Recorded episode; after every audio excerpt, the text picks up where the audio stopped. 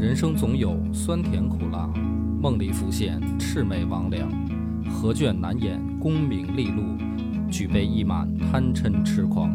野史下酒四电台，道出不一样的精彩。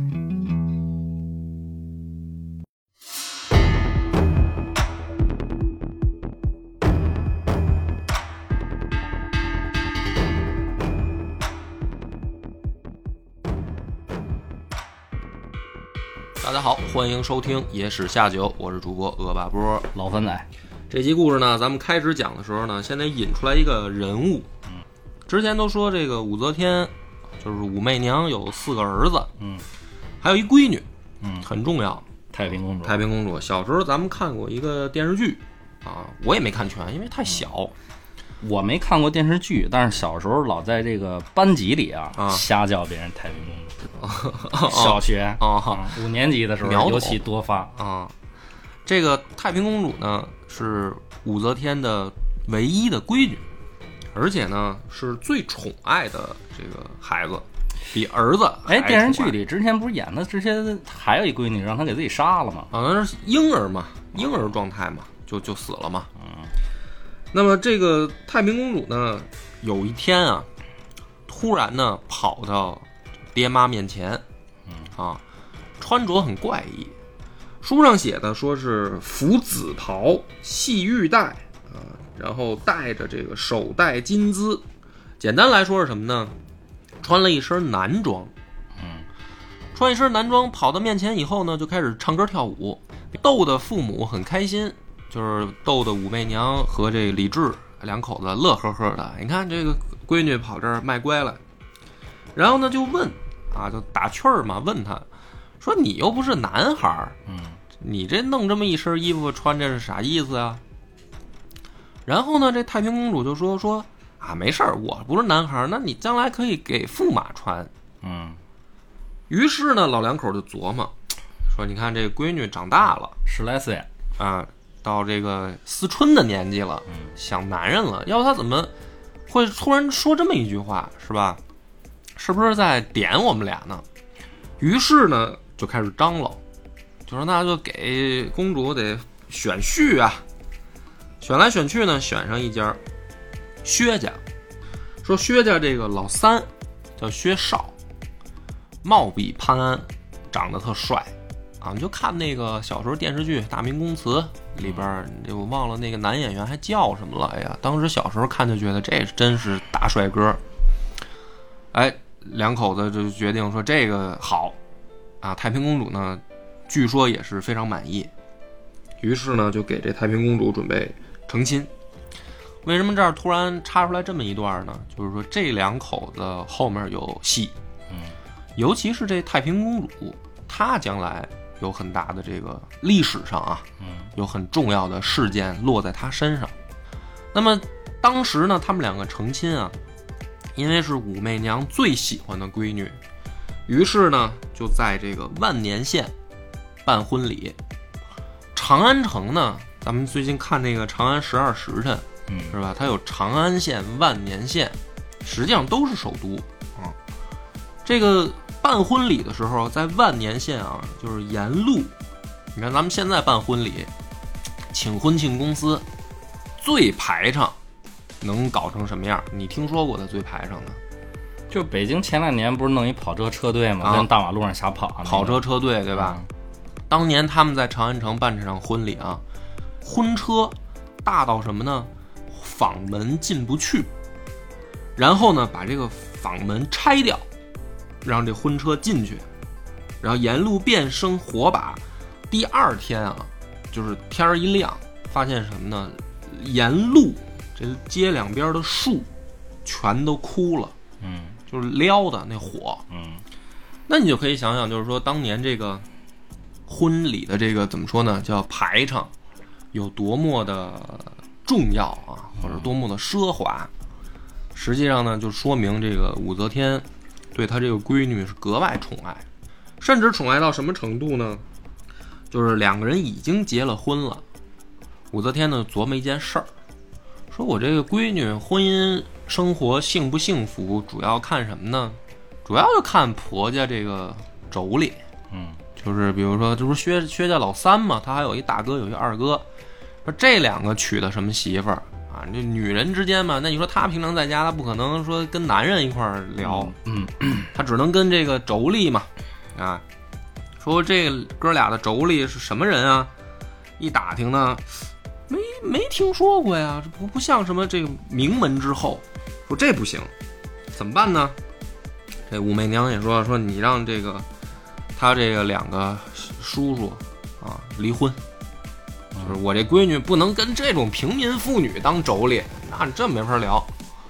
于是呢，这个消息传出去以后呢，幸亏啊给拦住了，拦住了，说什么呢？说他大哥娶的这媳妇儿是萧雨的后代，是谁呢？是萧雨的侄孙女儿。萧雨呢是凌烟阁排名第九，啊，前朝那个皇帝萧皇后的弟弟，就是萧雨，萧雨的侄孙女儿。所以呢，就是说这个通过这关系啊，跟武媚娘就解释说，也算是名门之后。那萧雨好歹也是开国功臣，就别让人离婚了吧。哎，好说歹说，这才作罢。我跟你说，这放武媚娘，她就得记仇啊她这个这种人，关键是什么呢？这里边我们读出来，我读出来两个信息啊。第一个呢，我感觉啊，就是这场婚事啊，还真有可能是太平公主自己做的主意。因为你琢磨啊，你要说武则天给她选的，她不会说成婚之后才去做背景调查。嗯那唐朝不是也讲究这个吗？对，他讲究门第出身嘛，因为薛家是贵族出身，所以这个是政审可能马上就通过了啊。但是说这妯娌可能没调查那么细。那如果是说武则天给他选的，可能一开始就会把这些事儿想好。第二个就是太平公主这个举动，在当时来说呢，是有点行为怪异，对吧？一个女孩儿，然后你穿着男装不装奇，怪，啊，不奇怪，唐朝就比较豪放哈不。是那怎么说呢？就是脏唐臭汉嘛，啊对吧？啊，所以就是说，这个我我觉得啊，史书上看也有可能太平公主这个婚事她自己自主的成分更大啊。然后呢，这个体现出武则天对她的格外的宠爱。嗯，因为后来回想一下小时候那个电视剧啊，其实在这块儿情节设置还是有点根据的，哎，不是说完全胡编乱造。伏笔先埋在这儿，咱们就接着往后讲啊。紧接着呢，李治就说说这个泰山咱去过了，我还想再去一趟嵩山嗯啊，河南啊，去趟河南，是也上一上少林寺是吧？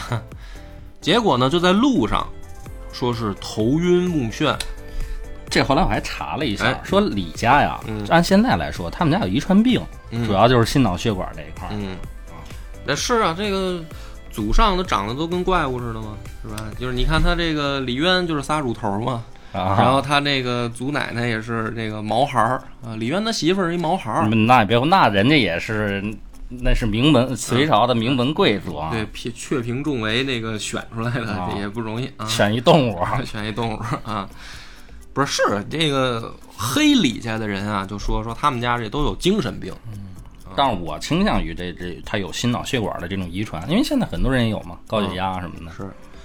然后说这病呢严重的时候呢是目不能视，失明了。嗯，失明的时候呢就赶紧啊找这御医，上来俩御医，说这事儿怎么办呢？就得上针灸，嗯，拿针扎，嗯，啊这几针下去呢，李治说啊我又能看见了。这这是爱情的力量。我觉得这个事儿可以给中医这个撑一撑，撑一撑门面啊，有用。但是呢，时间不长，这个病就又复发了。再放放血，复发以后呢，这个武媚娘就说：“说你这个病啊，不能老靠针扎，血不够，呃，就是反正这个你这是一个应急的办法，治标不治本。说呢，干脆啊，你别去那个少林寺了。我开玩笑啊，就是去嵩山，他又想封禅，嗯别去了，回东都吧。回去以后呢，说李治这个病就越来越重，然后就一病不起了。一病不起以后呢，就没过多长时间，驾崩嗯，传位给太子李哲，李哲就继位了。李哲呢，就是史书上的唐中宗啊。我之前也看留言啊，有人说说这个武则天四个儿子，呃，李弘、李贤、李显、李旦，嗯我就对这李旦有这李印象李旦有印象是吧？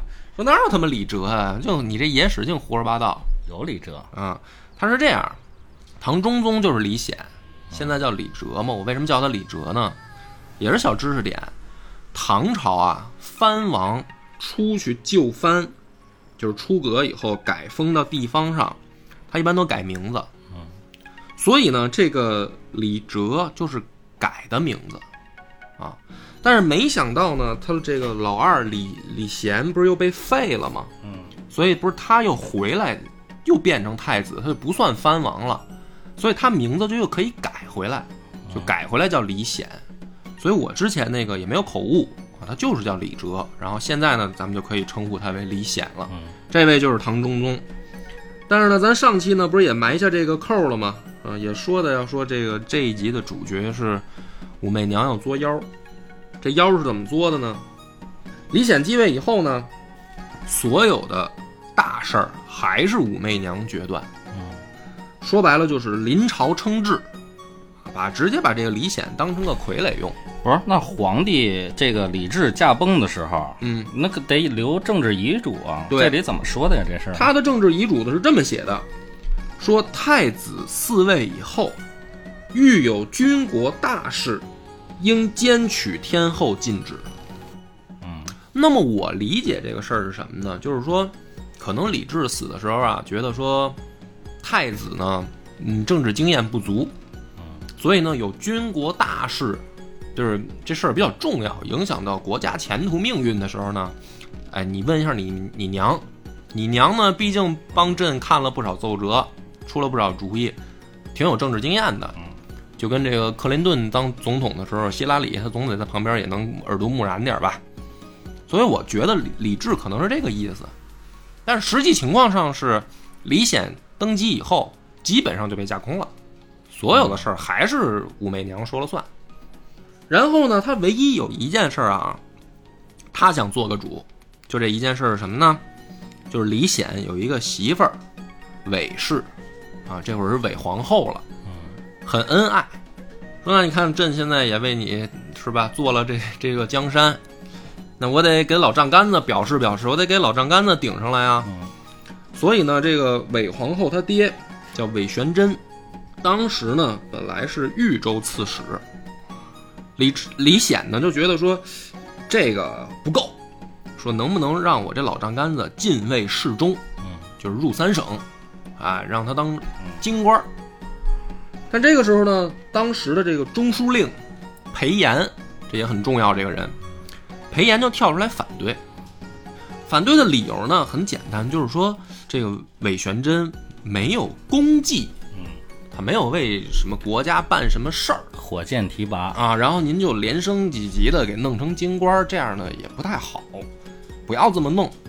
中书令是三省的这个其实是高级长官嘛，就是人家有这个资格，而且这个理由说出来呢，也不算过分，是吧？你这个总得有个缘由吧？啊，就是因为你那个你爱你媳妇儿，然后你老丈杆子就顶起来，那你这不就是培养外戚吗？嗯，并不是什么好事儿啊，历朝历代。于是呢，这个搞得李显呢很恼很恼怒。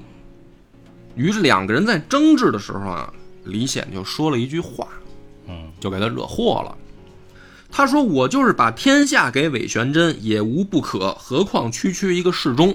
嗯，治罪，”哎，这个话的确呢说的就有点儿不靠谱了。您是皇帝，你就是再喜欢你媳妇儿，啊，再想提拔你老丈杆子，但是你话不能这么说呀。就是你这就让别人听起来有点不像话了。这天下是姓李还是姓韦啊？那我觉得也是。而且你说他作为皇上，嗯，你就是想提拔，你稳着点儿，一步一步来。对啊，你看这个武媚娘起来的时候，她想提拔武家的人，当然武家他那俩哥哥给宰对，了但是那不还有姐姐吗？嗯。那她也得慢慢来，对不对？就是。而且我觉着武媚娘啊非常吃这一点。嗯。武媚娘是作为李显的这个父亲这边的人，对。你他妈的提拔娘家人，对，那他能不干你？武媚娘有小心眼儿，对，他又令行禁止，所以说这个事儿啊，就是触到了，我觉得啊，触到了武媚娘政治神经里面最敏感的那一根线了。嗯，因为这里面呢，史书上说这个坏人啊，就是中书令裴炎，他呢马上就跑去找武媚娘打小报告。他说：“那个你儿子在朝堂上可说了啊，说这天下就是交给韦玄真都行，何况一个侍中打小报告。其实这种嘴脸呢，是还按照我们很市民的想法，就是咱们小时候最痛恨的是什么呢？跑到班主任那儿打小报告的这种臭不要脸。所以呢，韦韦这个裴炎呢，就是他会给我们留下这样一种形象。但是人家这是政治站边的，哎，但是他这个事儿呢，我现在啊，因为后面他还有戏啊。”我们现在在这儿说清楚，其实你客观的来看，裴炎这件事儿没做错，就是作为一个皇帝，你的确你就是想提拔他，你不能这么说这个话。那我呢，去你妈那儿，我说不动你啊，对吧？我去你妈那儿说说，让你妈提提醒一下你这个事儿，其实从道理上来讲没错。但是呢，就像刚才我们分析的，这就触到了武媚娘最敏感的那根神经。说白了。武家也是外戚，现在韦家这么急于提拔，将来他他怎么怎么个意思吗？啊，老娘现在是太后了，新皇后出来了，她是天后啊，天后，天后，所以呢，武媚娘这时候就动心思了，这是第一点，对吧？我觉得从正常人来说都会有这个危机感，啊，娶了媳妇忘了娘，这个是。经常会从母亲们的嘴里听到去 警戒儿子的话。第二点是什么呢？史书里面这个写的这个笔法有点意思啊，所以我说唐书啊，你读起来它像小说，它不太像历史。说这武媚娘呢，就想起来家里面曾经的一个，呃，家里面传的趣谈，呃，武家小时候有一个趣谈，什么趣谈呢？说他还是婴儿的时候。他爹武士月呀，有一回请来一个客人，谁呢？袁天罡。嗯，袁天罡呢有一门手艺，推背，呃，按摩，按摩，操，对，呃，给人看面相。嗯，啊，不是袁天罡不是一个术数大师嘛？传说里面，他当时出名到什么程度呢？就是说，天策府里面这些人，就是跟着李世民混这些人啊，都请他看过相。而且呢，看的还挺准，啊，所以这个名声在外，有手艺。五十月呢，是我这好不容易请来家里边一趟，那这怎么办呢？全家啊，有一个算一个，都出来，哎，都都出来，儿子、闺女、什么媳妇儿啊、老妈子，有一个算一个。今天大师到位了，啊，咱们抄上了，老五家全部出动，请袁天罡呢给看看。那就一个一个来呗，啊，先看这个他媳妇儿。哎呀，说这个媳妇儿好，媳妇儿当生贵子。嗯，哎，你看这个相师啊，有的时候这话术就得就得拿捏的到位。夸媳妇儿把这仨人就夸了，你看，爹妈孩子就都夸了，不分男女啊，这个直接一个地图炮干过去。哎，五十月很高兴啊，说太好了，太好了。说那你看这个媳妇儿，这个先先搁一边了，就是反正将来肯定得这个，我这孩子里面得有人有出息嘛，那就看看我到底是我哪个孩子有出息啊？这不就到下一辈了吗？就先看他这个俩儿子武元庆、武元爽。这个袁天罡说，哥俩面相将来应该能官至三品。嗯，这不是春秋笔法吗？呃，你就我就是说唐书写的像小说嘛。说但是。啊，中国人主要听但是，但是不得显贵终身，没有善终，哎，就是能当到三品官但是后面的结局可能不太好。哎，这个哥俩一听说那也行了，咱干到三品可以了，啊，说这个那我这个还有一个女儿，你不是说这我这夫人将来生贵子吗？那这不是这俩儿子，那我还闺女。他不俩闺女吗？还一姐姐呢？啊，对啊，这会儿武武则天还小，还得人不用看抱着呢。然后就把他姐姐，就是后来的这韩国夫人给叫过来嘛，说你看我这是这是我大闺女啊。袁天罡呢说：“这闺女是贵相，哎呀，可惜好像也不得善终，嗯就也是贵相，但是也不得善终。”哎，这武十月说：“那这都不是，你这是开玩笑？我这么大年纪了，你这意思我能再生是怎么着啊？”嗯说也不是，我呢还有一小闺女，啊，这个但是这还抱着呢，能看吗？袁天罡说那有什么不能看的，对吧？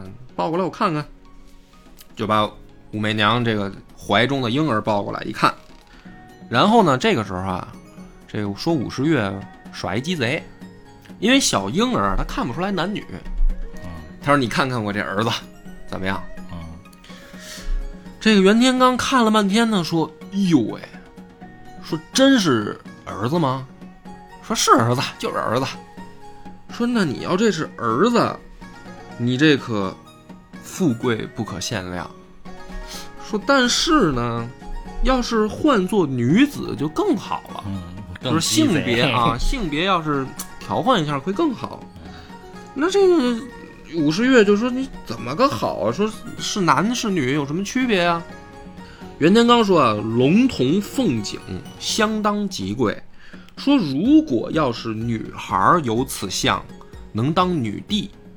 说要男孩儿就不一定了。嗯武十月说：“你这净瞎开玩笑！说从古到今哪有女孩儿当皇帝的？你就扯淡。”然后说：“哎，袁天罡说这咱就是一乐儿，是吧？我一说你一听，你这信不信的，这是吧？反正我也没找你收费嘛。这事儿呢，在武家呢就传成一个笑谈，就是这俩哥哥武元庆、武元爽说，从小啊，因为那会儿武则天还小，他是不记事儿嘛，他能知道一定是后来家里边人告诉他的，就说老拿这话呢逗他，说，哎呀，将来你还能当皇帝呢。武则天慢慢慢慢长大了呢，也明白说这是拿他开涮呢。他一看史书是吧？从古到今就没有女皇帝，打秦始皇到现在，他到大到他们大唐就没出过一个，就是压根儿就是不可能的事儿。所以这就是说，从小到大家里边人拿他开涮，他是这么理解的。结果呢，说现在呢碰上了这个儿子被告状这个事儿，说这武媚娘呢动心思了。哎，说难道袁袁大师当年这一卦，我们当成笑谈，那怎么就不可能有女皇帝呢？这是史书，你看写的跟小说批发似的。然后呢，他就把这个裴炎叫过来，那不是他告的状吗？他还是中书令，叫过来说：“你说这事儿怎么弄？我觉得李显德不配位，不适合当一国之君，哪有在朝堂上说这种话的，对吧？怎么办？商量说不行啊，费力。于是呢，把这个羽林将军程务亭也叫来了。明天，嗯，交给你个任务，带领羽林军把大内控制住，我们有大事儿要办。第二天，百官齐聚乾元殿，然后呢，裴演上来宣读，说天后有诏，啊，要废中宗为庐陵王，就是让李李显从，皇位上滚下来，啊，这个时候呢，李显就很很吃惊啊，说我这个屁股还没坐热呢，我刚没当几天皇帝，嗯，说就问说我有何罪？于是呢，这个裴炎就说说你说没说过这个话啊？汝欲以天下及韦玄真，尚得云无罪吗？你说没说过这话？你说了，天下都可以给韦家，搞得李显哑口无言。确实说过，不止大，不止这个裴炎一个人听见了，别人也听见了。于是就在这个一愣神的功夫，就被废了。废了以后，直接就被羽林军带下去，进入别室，关起来。然后呢，这武媚娘就晃荡出来了，天后就呼唤群臣说：“四王失德，已经废立，此后帝位应属何人？谁该当皇帝？”那么这个时候呢，裴炎突然大声说：“应立誉王。”是谁呢？就是李旦。啊，武则天有点意外啊，这不对呀、这应该往下传呀，你往儿子传啊。你你听着呀，嗯。他是这样，儿子辈儿太小，嗯。而且呢，这个我甚至怀疑有没有，就是下一辈儿啊，不光说是这个中宗李显的下一辈儿，就是再往下一代，他其他几个哥哥有没有合适的，这也行嘛，嗯。对吧？但是实际情况是这样，李治呢有八个儿子，老大李忠是刘妃所生，已经被赐死了。这也是武媚娘干的。哎，很早就死了。老二呢叫李孝，属于早夭，啊，这没有进入什么政治斗争就死了。老三、老四，一个叫李尚金，一个叫李素杰，这俩是萧淑妃生的，嗯啊，因为跟武媚娘这儿递葛，连着他妈这个一起一起卷包会了，就给折了。然后再往下呢，李弘被震了，被武武武则天给震死了嗯啊。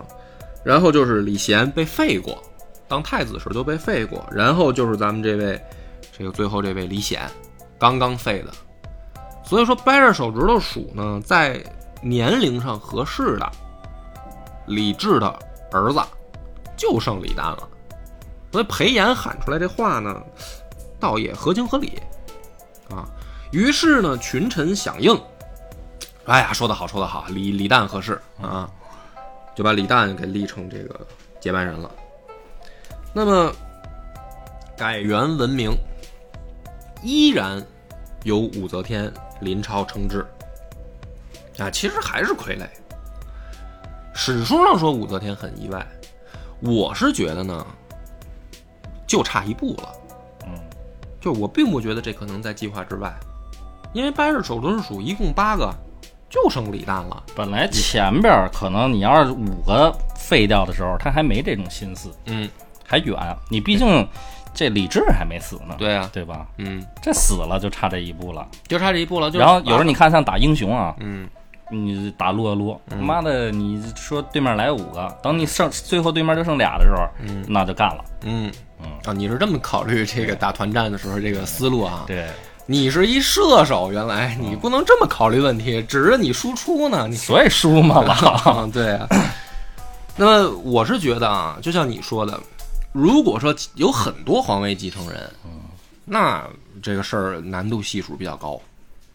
如果说就剩这个最后一个了，你不给他拉上来走个过场吗？嗯，不差这一哆嗦。就不差这一哆嗦了吗？我就是这么认为的。于是呢，这个李贤被贬到巴州，然后四川。就是没死那个老二李贤，啊啊，先给贬贬到巴州，因为这马上中央要出事儿，先把他弄出去，然后找一个机会，说李贤呢写了一首词叫《黄台瓜词》，嗯，内容呢不长，我给大家念一下啊，说种瓜黄台下，瓜熟子离离，一摘使瓜好，再摘使瓜稀，三摘犹为可，四摘抱蔓归。其实我没听出来什么政治隐喻，嗯我我我是以我粗浅的文学功底，我觉得就是一个，呃，摘瓜的摘瓜的打油诗，而且很没有文学的这个美感，我觉得啊。然后就被武则天说读出事儿来了，说这就是对我不满了暗喻。啊，说又讽刺我了。然后呢，逼令李贤自杀。嗯，其实他已经是被废过一次的太子了，按说已经进入不了政政治中央了啊，嗯对吧？但是不行，逼令自杀，那就说白了，已经准备好动手了。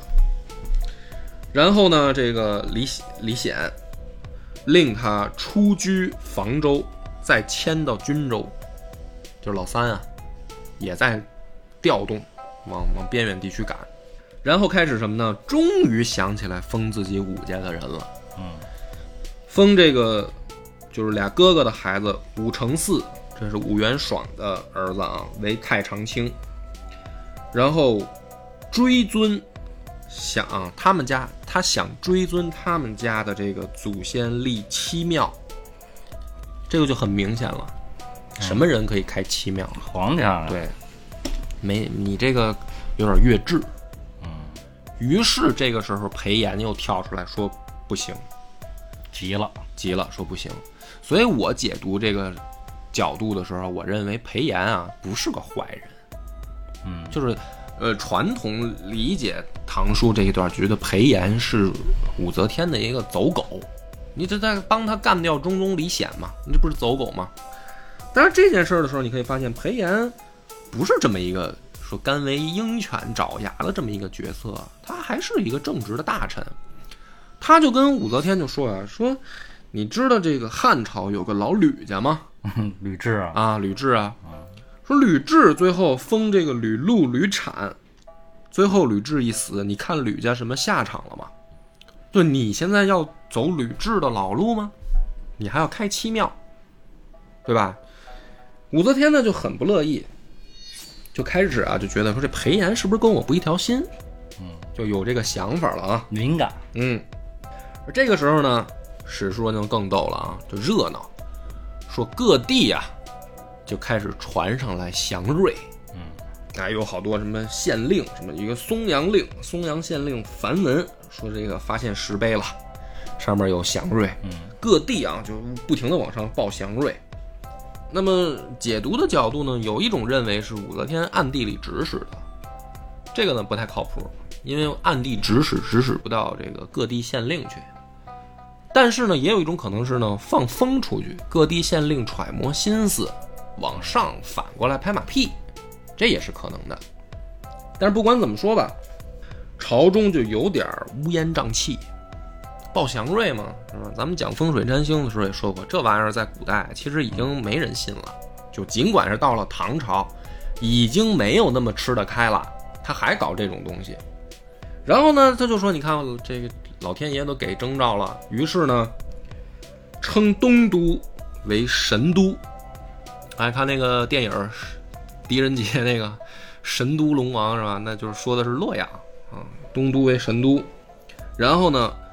是我特别讨厌的一个行为，他换了好多官名儿，嗯，啊，对于这个不不看这个历史的人呢，其实没什么影响，对吧？但是对我来说就非常讨厌，因为不好记，嗯，我就念念他都换什么了，他把尚书省改为文昌台，然后把仆射改称左右相。啊，你就是看那个《长安十二时辰》里面，不是说什么左相、右相什么？这就是因为武则天那会儿改的名儿。实际上原本啊，对应的是什么呢？就是尚书左仆射、尚书右仆射。然后六部改成了天地四时六官，就是天地春夏秋冬，这都是南北朝时候用曾经用过的，他又给用回来。门下省改称为鸾台，然后中书省称为凤阁。啊，就是甚至后来到了这个明朝的时候啊，还是互相这个恭喜说啊，恭喜阁老是吧？入阁入凤阁什么的，它最最最早的原型在这儿，就是凤阁啊，是这么来的。世宗改为纳言，后来都影响到了日本，是吧？这个日本就是大纳言是一个官位，这就是受唐朝影响。中书令为内史，御史台分为左右肃正台。大小官吏啊，就是好多名字都变了，所以武周这一朝啊非常讨厌，就是他突然说一个官名，我有时候对不上，我得想他原来对应的是三省六部里面哪个官职，就很混乱。其实这就暴露了他的野心啊。啊，然后呢，没没追七庙，嗯，追了五庙，就是五庙就是什么呢？往上倒了五代，嗯，就是从我们家啊这个祖上。就是是是个贵人，是是鲁国公什么，都是他瞎掰的。其实、嗯、其实老五那不是他还那给那个人老李家告诉祖先是谁，告诉是老子，为什么？嗯、因为老子叫姓李的李耳。是啊、是，就是是你要这么说的话呢，的确历朝历代这个开国君主啊，都有点不要脸啊，都是喜欢往给自己祖宗这个乱投胎。嗯、但是武则天这个，其实武士月啊，就是他爹呀、啊，某种意义上来讲，就是一投机商人。这个眼光比较好。你要说他们家是什么贵族出身，这就有点扯淡了，谈不上了。开了武庙，然后呢，开始再立啊，说这个武三思，武元庆的儿子武三思为右卫将军，然后他们家的这个族中子弟，什么武攸宁、武攸归、武攸望，这就是等于是，呃，武士岳兄弟那一支上的孩子，就是也都加官进爵，导致的结果是什么呢？朝中诸武用事，这个词在汉朝就是不不不意外嘛，诸吕用事一个意思，就是外戚这帮人就上来了。内官多受排挤，外官多遭贬斥。内官指的是什么呢？宫廷里面的官员。外官呢，就是朝中这些大员大员也好，还有包括什么地方官，这些都叫外官嘛。多遭贬斥。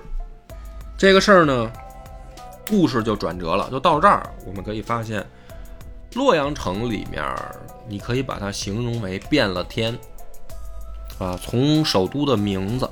到官职，到人事安排，啊，都变了天了。实际上已经离他最后称帝就差那一步了。到这儿为止，事情发生了一个转折。转折在哪儿呢？扬州。嗯，有一天晚上，这个屋子里面啊，坐了一些个江湖上的这些流流落出来的英雄人物，为首的。就是英国公李敬业，这怎么听着有点像那慕尼黑啤酒馆希特勒那事儿啊？有点阴谋啊，就就是阴谋。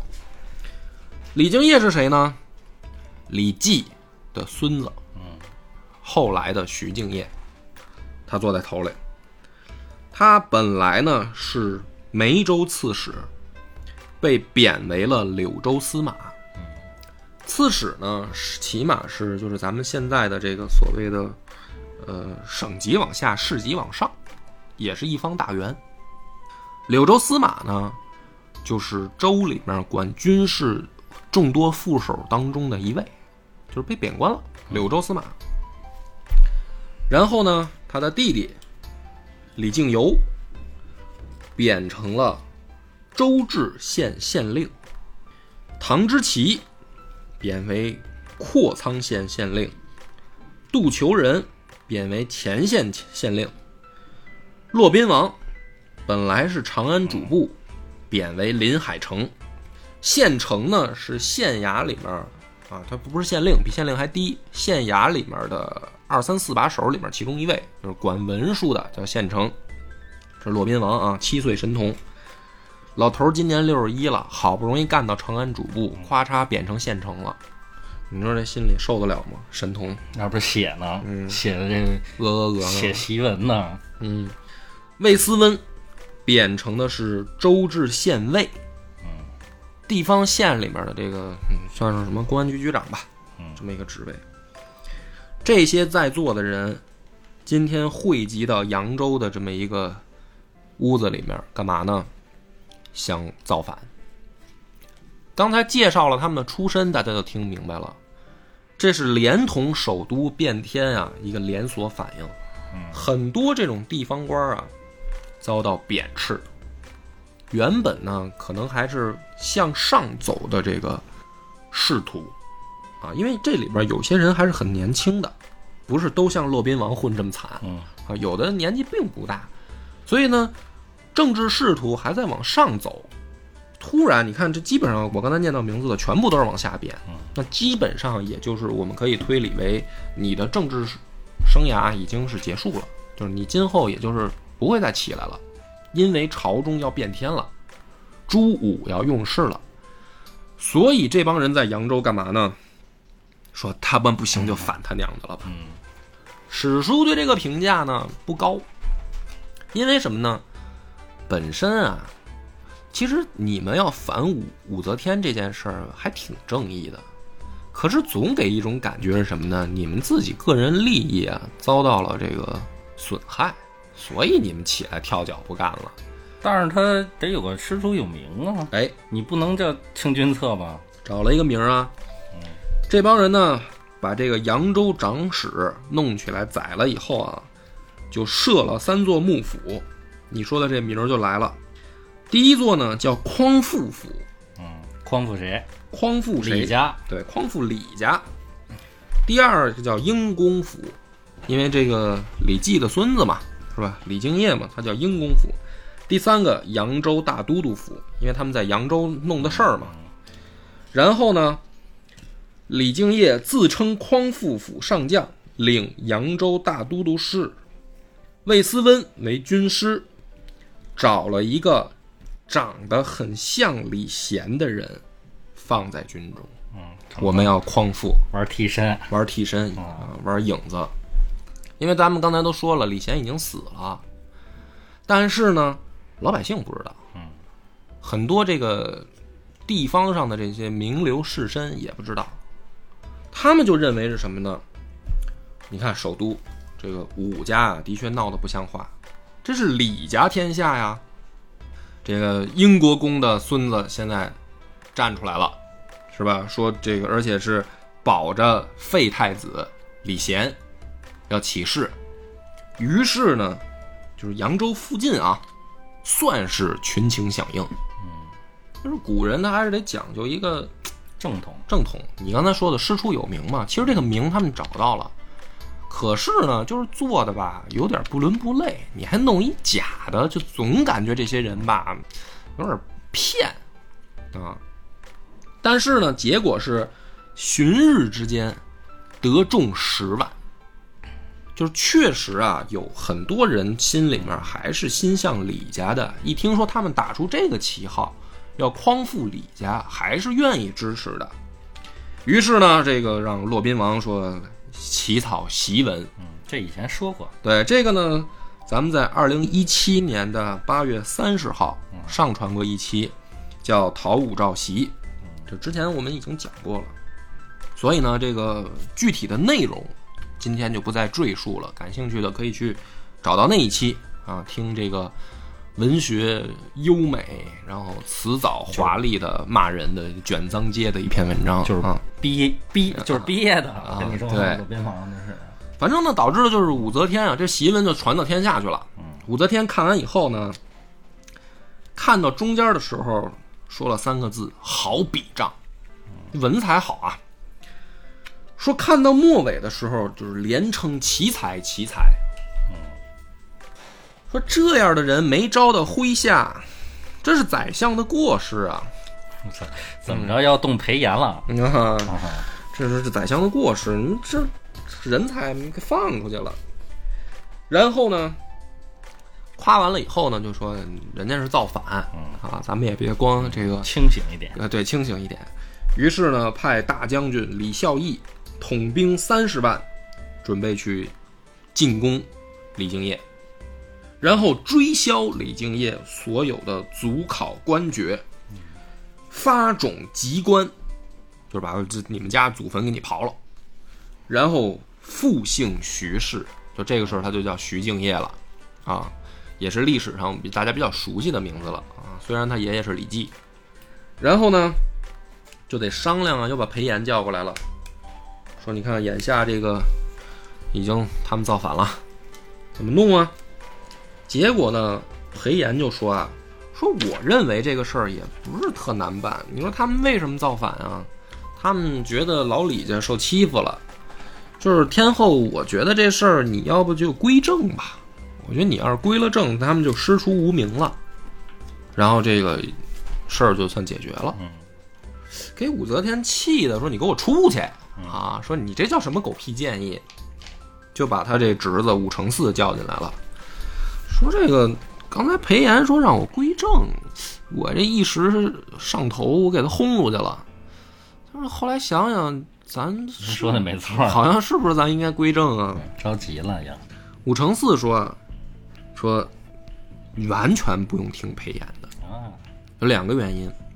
第一个呢，说这个裴炎的外甥叫薛章，他就在叛军里，他当然帮着叛军说话了，他外甥就是叛军。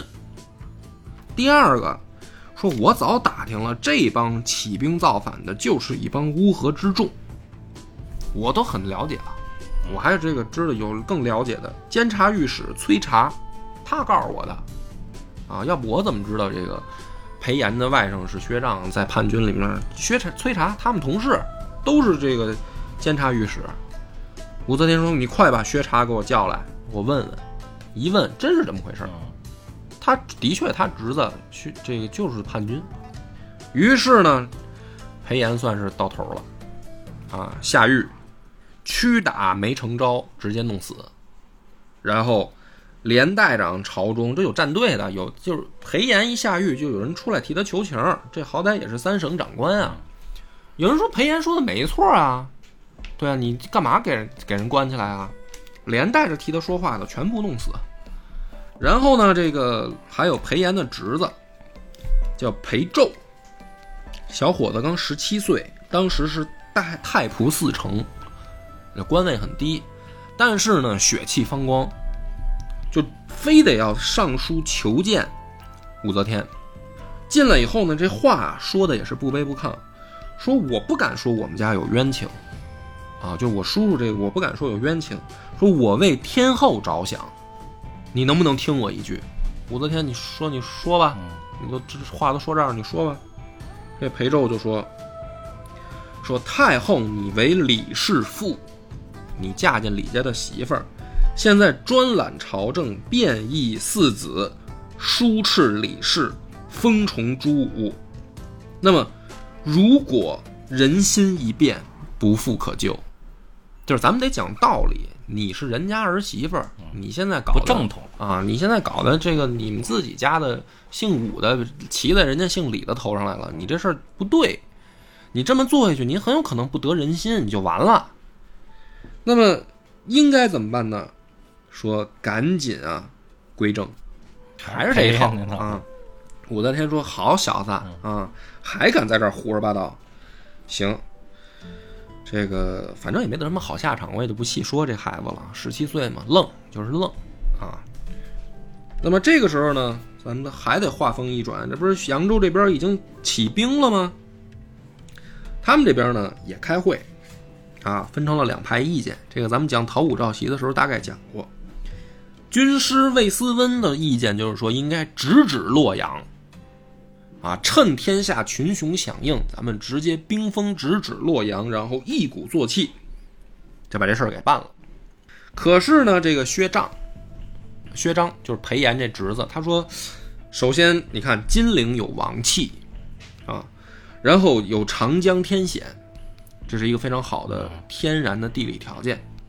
我们应该呢，先就近攻下常州、润州，然后徐图北上。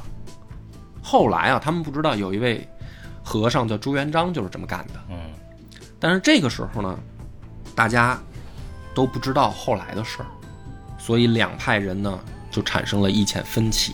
我插一小嘴啊，嗯。这经过了这个几百年的这个时间流转，嗯。水文一定发生了变化，所以朱元璋才能成功，你觉得是地理环境一定是这样。因为我最近看这么一篇文章，嗯。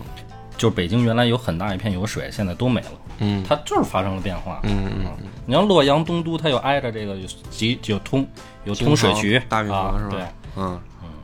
这个是一方面原因，但是呢，当时徐敬业采用的是先攻长润二州，就是还是想徐图霸业。于是呢，搞得这个魏思温啊很惆怅，就是说 你这个事儿不能拖呀，兄弟，你一拖大家就明白了啊，合着你小子是有帝王之志。是吧？你先建立一根据地，然后你慢慢打地盘，这不天下就分裂了吗？你这不是这么个秦王，不是这么个玩法。但是呢，这个结果是，反正他就开始打，还很顺利，就把润州给攻陷了。而且最逗的是什么呢？守润州的是李思文，是他叔叔，是徐敬业的叔叔。他不是原本姓李吗？李思文呢，宁死不降，都是一家子。然后呢，这个徐敬业挺逗，说你要不改姓武得了，嗯，你是咱家人吗？你怎么替这个老娘们儿这个撑腰呢？是吧？武则天明显就是篡逆，你还替他守城池，你改姓武吧，就把他这个叔叔强行改姓儿啊，然后给关起来了。但这个时候呢，魏思温啊，就是说说你这这都弄的叫啥事儿啊？你说你说你自家人这还扯犊子，这事儿眼看估计要亡要败。那么就在他们这边扯皮的时候呢，那个李孝义带的三十万前军也已经赶到淮水了，那就离长江不远了。于是呢，第一次交锋就叫开始。这边徐敬业呢，率自己的本部兵马回军屯驻到高邮，然后让他的弟弟李敬游啊，这时候叫徐敬游吧，守淮阴。然后他的手下的一员战将叫韦超，带上尉迟昭守都梁山，形成犄角之势。啊，兵法上咱们看《三国演义》老说犄角之势啊，觉得这样最牛逼。但是反正我在历史上看到，但凡形成犄角之势的，最后全都玩完。结果是什么呢？第一仗还很顺利，李孝义这边的前锋部队率领的长官叫雷仁志，去强攻徐敬业的大营。还被徐敬业打败了，所以呢，叛军这边算是出战告捷，赢了，搞得李孝义呢退回来以后不敢再进攻了，就在这等，在在淮水这一线啊等。他手下呢有一个监军，啊，叫魏元忠，当时的官职是侍御史，跟在军队里面监督的。这个魏元忠呢跑过来就找李孝义，就说说天下安危在此一举。我们应该赶紧把这事儿解决了。说如今呢，大军逗留不前，那么恐怕迟则生变。就是他们这边是来评判的，你评判你不抓抓紧，你等什么呢？果不其然呢，消息就传来说东都啊发出援军了，由大将军黑齿长之率领一部人马赶来的路上啊，准备增援我们。这个魏元忠就接着吓唬李孝义，说：“你看我说什么来的？东都那边已经有反应了，为什么派黑齿长之来啊？嫌咱慢啊？你三十万人打十万人，你还不敢去？如果黑齿长之来了，没你事儿了，要替换你，你到时候咋办？对吧？这李孝一想，说这魏元忠说的呢也有道理，怎么办呢？说呢，这个您您说咋办呢？魏元忠说很简单。”我们呢，要不去进攻这个淮阴，要么去进攻都梁山，就是去进攻徐敬业他弟弟或者他别将守的那个所谓的犄角之势，绕过高邮他这大营。这时候军中呢，就有人就说说你这个犄角之势最恐怖的就是你打其中一头，那这个徐敬业领着他的精兵随后赶杀过来，就对我们形成前后夹攻之势。怎么办呢？我们就完了。这时候魏元忠说了一个很精辟的分析，他说不会的。首先，这帮人是乌合之众，最精锐的部队都在徐敬业的手下，所以他弟弟徐敬游和这别将韦超带的就压根儿不是什么精兵。我们与其跟他的正面精英死磕，不如去打他这个所谓的侧面的部队，一定能快速拿下。他在赶来援救之前，我们就拿下的话，根本就不会让他形成前后夹击之势。所以说，魏元忠这时候说的这个建议其实很对。呃，李乔也听了。果不其然呢，这个徐敬游和韦昭啊，根韦超根本就守不住，人家一来就溃败了，溃败以后就逃回徐敬业大营了。然后呢，徐敬业呢就引兵啊，准备再战。发现确实打不过人家了，两军呢又陷入僵持。李孝义这边呢也有什么夜袭吧，也也没成功。反正就是已经交手了三回合了。到这个时候啊，李孝义说：“你看我也听你老魏的了，是吧？犄角之势已除，现在人大营就在前面，咱还搞夜袭，也没拿下来。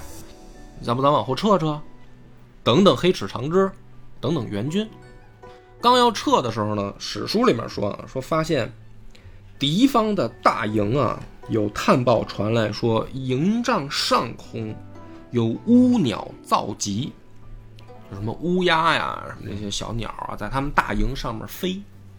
魏元忠又跳出来说：“不要撤，这个是老天爷给我们的信号，我们肯定可以成功。”我说：“你给我讲个道理出来，为什么呀？”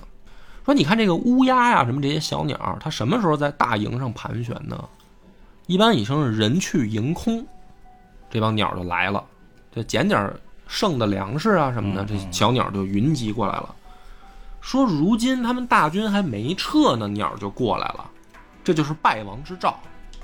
听起来逻辑上好像没什么问题，实际上我觉得很扯淡啊，就是胡他妈分析。但是呢，李孝义依然还是听了，觉得魏仁忠说的有道理。前半句挺有道理的，对，前半句是对的。一战之下呢，这魏仁忠说啊，说我已经观察出来了，就是后边这个很关键，说我观察出来什么呢？想赢咱们有一招啊，用火攻。说我看了这地形啊，旁边都是芦苇荡，然后现在呢，隆冬季节，天干物燥，放火烧它。而且咱呢在上风口，他在下风口，肯定行。就是什么乌鸦那些呢，我觉得挺扯淡的。但是这火攻这招是够狠，所以一把火把徐敬业这个大营就给打崩溃了。崩溃之后呢，徐敬业也挺逗，逃入江都，觉得还不放心，干脆啊奔到润州，然后呢，接着拉上自己的这个家小，就逃入江中，顺江准备出海，就是这一连串动作啊。就是这边大营一烧，这个徐敬业就开始跑，然后最终他的目标是什么呢？想顺流出海，东奔高丽。你就琢磨这这孙子，我也不知道他是疯了吧，反正是就是觉得也没戏了，肯定。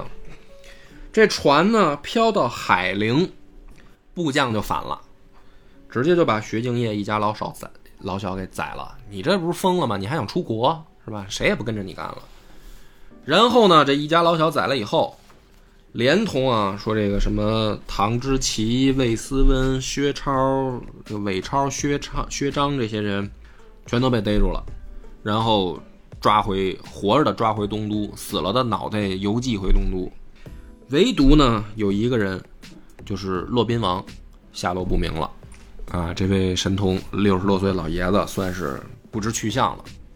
这一场呢，仗打下来。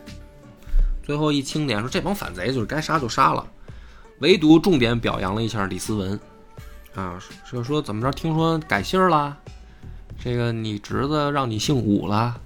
武则天说，我觉得也挺好，你就姓武吧，哈，我没什么意见。啊，这李思文改改叫武思文了。后来呢，就是也有人说啊，说这个李思文原本也想跟徐徐敬业一块谋反来的，啊，最后俩人意见不合才闹掰了。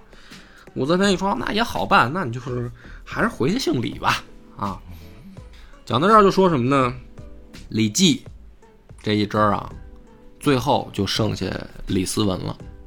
记得我之前讲这个，李绩临终前说：“你看这个房玄龄、杜如晦两家子教育没搞好，是吧？都是开国功臣，天策府里面就属他们俩聪明。你说，你看这两家房家、杜家现在这下场也不怎么样吗？”还叮嘱自己弟弟李泌说：“我们子孙将来一定要教育好。”最后就落这么个下场，啊，就剩这一根了。好歹没断了，就算不错了啊。但是反正也是免官啊为民，不再是贵族了，有半路给杀了。然后开国功臣就没了这一支，这是国运造成的，是吧？啊，就是因为这个武则天即将要搞的这些事情。但是这个呢，是一个很重要的信号，就是说。正式起兵想推翻他，已经出现了，但是失败了。后面的话，这事儿就不可逆了，知道吧？就是说，你比如说这个徐敬业，他要真成功了，不，他成功也就没五州什么事儿了。或者哪怕说他在江南扎住脚了，是吧？天下又进入南北时期对对峙，这事儿可能历史的走向就改变了。可是好死不死呢，就是这帮人啊，真是没有一点。先祖风范，就不像他爷爷那那一辈儿那帮人打仗，这帮人打仗听起来怎么感觉都是像胡闹，导致没有人能再反对武则天。那么武则天就要开始她后面走向巅峰的表演。那么预知后事如何，且听下回分解。然后也在给我们自己打个广告啊，就是我们搞了一个抖音号啊，上次还忘说名了，抖音号也叫野史下酒。啊，然后你要拼音也能搜到夜史下酒，然后我们会录一些，有的是节目当中的精彩的小段落，然后放成小视频搁进去，也有一些是跟节目没关系的啊，就是我可能聊天的时候突然我们想到哪儿，我就讲了一段录下来，然后放到抖音上，就是大家看个乐儿吧，然后看的时候点个关注、点个赞什么的啊，帮我们也看看帅气的波哥，嗯帅气谈不上，帮我们也攒攒人气什么的啊，感谢大家收听。